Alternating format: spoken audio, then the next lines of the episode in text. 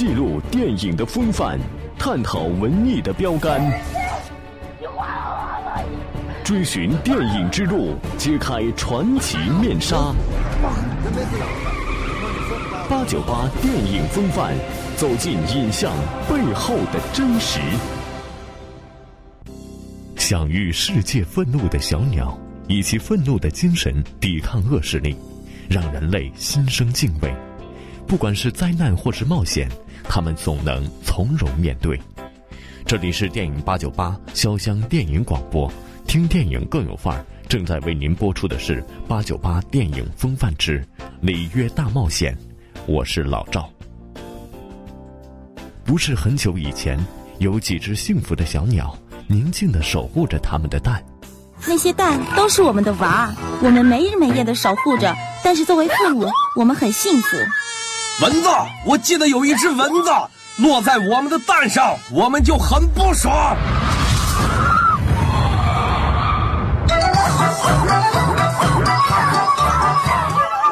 可惜好景不长，鸟蛋被绿皮猪盯上了，他们趁鸟不备，把蛋偷走了。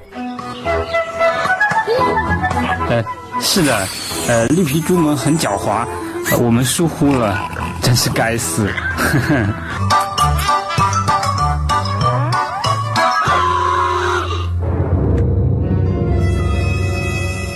愤怒的小鸟们用自己的身体做武器，要冲破猪的堡垒，夺回被盗的鸟蛋。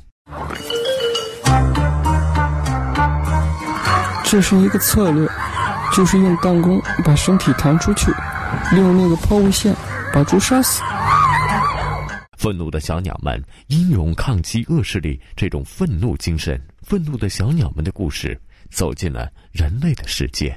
可以在地铁玩，然后很多别人看你就是嗯嗯。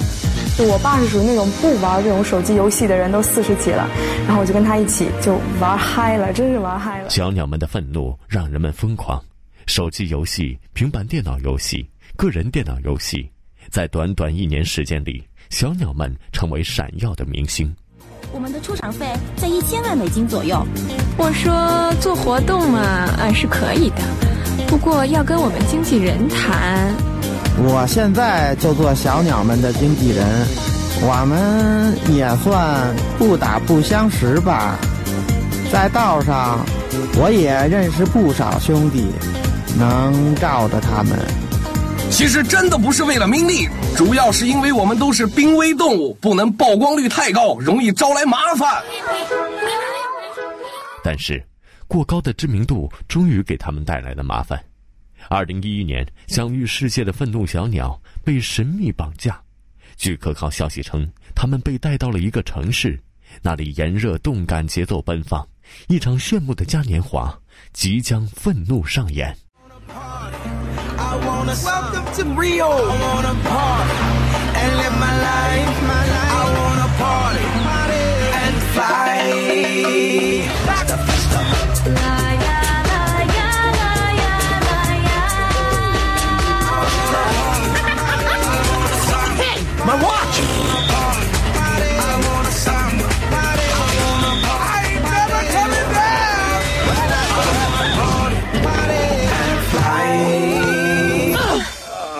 That's my boy。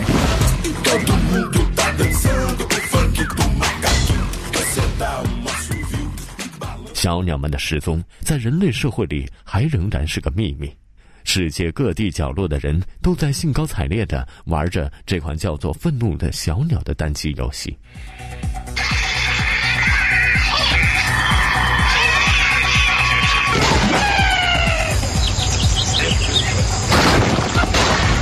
呃，每一关呢是这些小猪就会在一些可能它上面会有一些木头啊，或者是冰啊，把它给包围起来。这些小鸟呢是它把自己作为那个弹弓呢给射出去，它有一个弧度。愤怒的小鸟游戏操作非常简单，各个关卡的最终目的是通过弹弓发射小鸟，最终杀死所有的猪。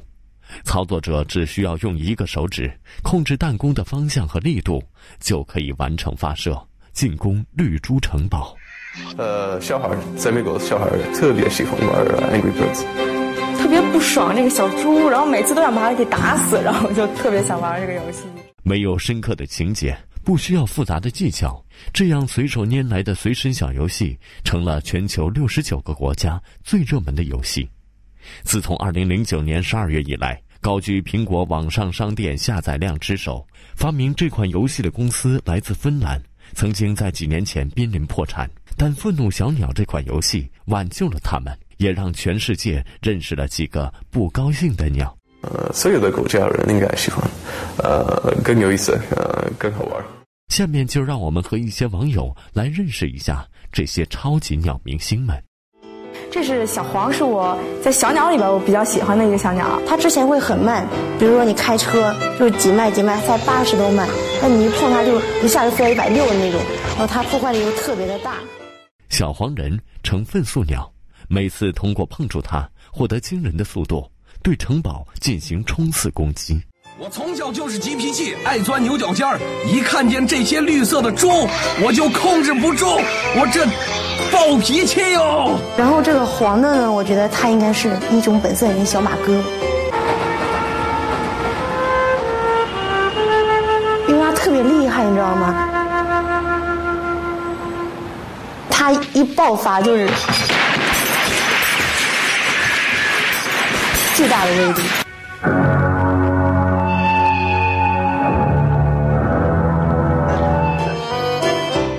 这个白色的一个人物吧，能力特别弱，但他可以下蛋。其实他长得挺挺好看，应该有有点像那个《罗马假日》里面那个那个女的叫啥？特别喜欢赫本。It's perfect. You be nice without long hair. 我像赫本吗？真的吗？其实我觉得也挺像。这是小白，以乖巧形象出现的他，并不直接参与战斗，而是服下笨重的蛋，从空中砸向敌人。所以人们叫他“粪蛋鸟”。哦，我当然很害怕，虽然我也会参加战斗。嗯，我是个和平主义者，真的。这位是小黑，小鸟中的硬汉，人称“粪炸鸟”，每次会爆炸自己的身体，向敌人进行攻击，所到之处一片狼藉。我老跟他们说我不是恐怖分子，我身上没有带炸药，这是我这类鸟的战斗方式，可他们就是不信。因为我前几天看了一个叫《守望者》的一个电影，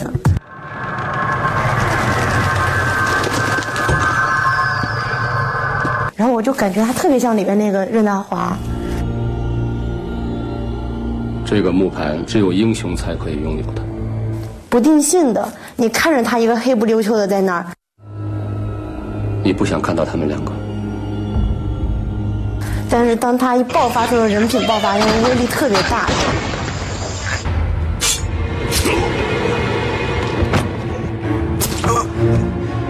说实话，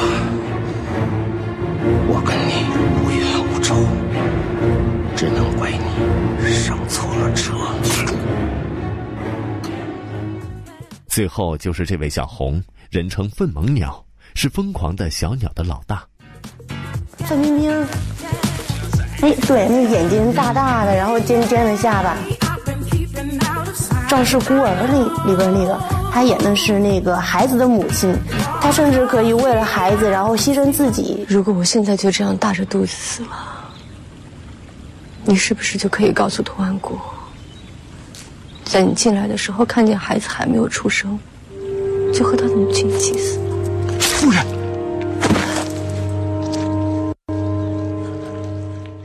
没有任何特殊技能的他，凭着自己一腔愤慨，不顾一切冲向敌人。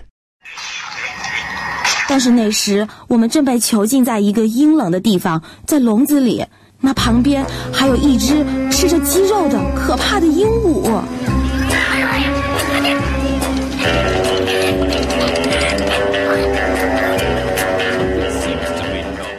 这只白色的鹦鹉名叫奈杰，一只年老的美观鹦鹉。它就是绑架粪鸟们的幕后元凶，一个十恶不赦的鸟类走私犯。But I used to be quite a looker. The star. Lights. Camera. Action. I was striking, suave, ambitious, fit to beak, super delicious.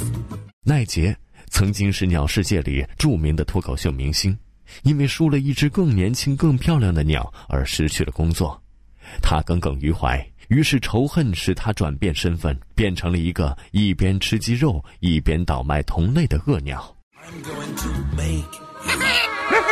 Shut up! Shut up! It's just me. I will make you an angry bird. Two. Sweet nightmares.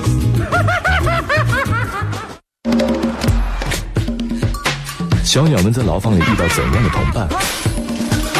古老动物祖先给予小鸟们什么灵感？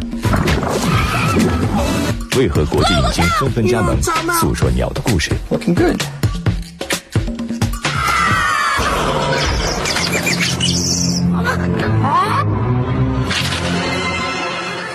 在愤怒的鸟们被困进监狱里，只有两只特别的鸟。它们俩是世界濒临绝种的蓝色金刚鹦鹉，从二零零一年起就再也没有出现过野生的了。布鲁和朱儿在牢房里给我们讲了他们的故事。朱儿是那只雌性的蓝色金刚鹦鹉，热带雨林中的绝对天后。而另一只雄性的金刚鹦鹉叫布鲁，多年前，它也出生在这座缤纷活力的雨林之中。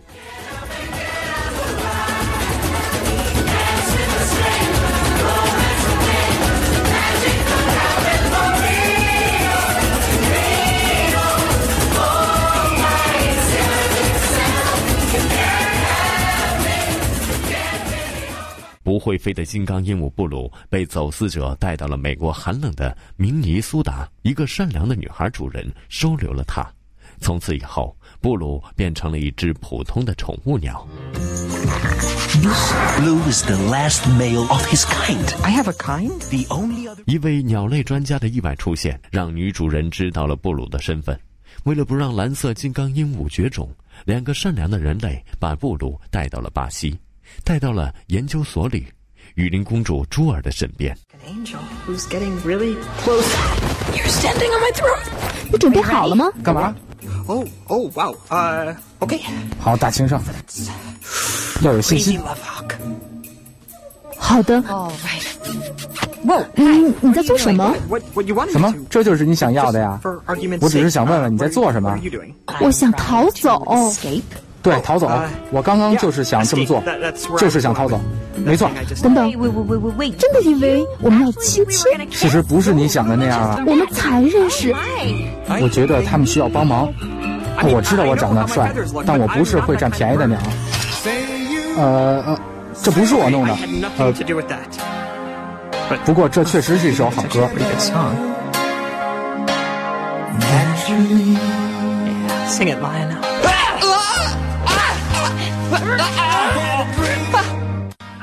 Wow, that was fast.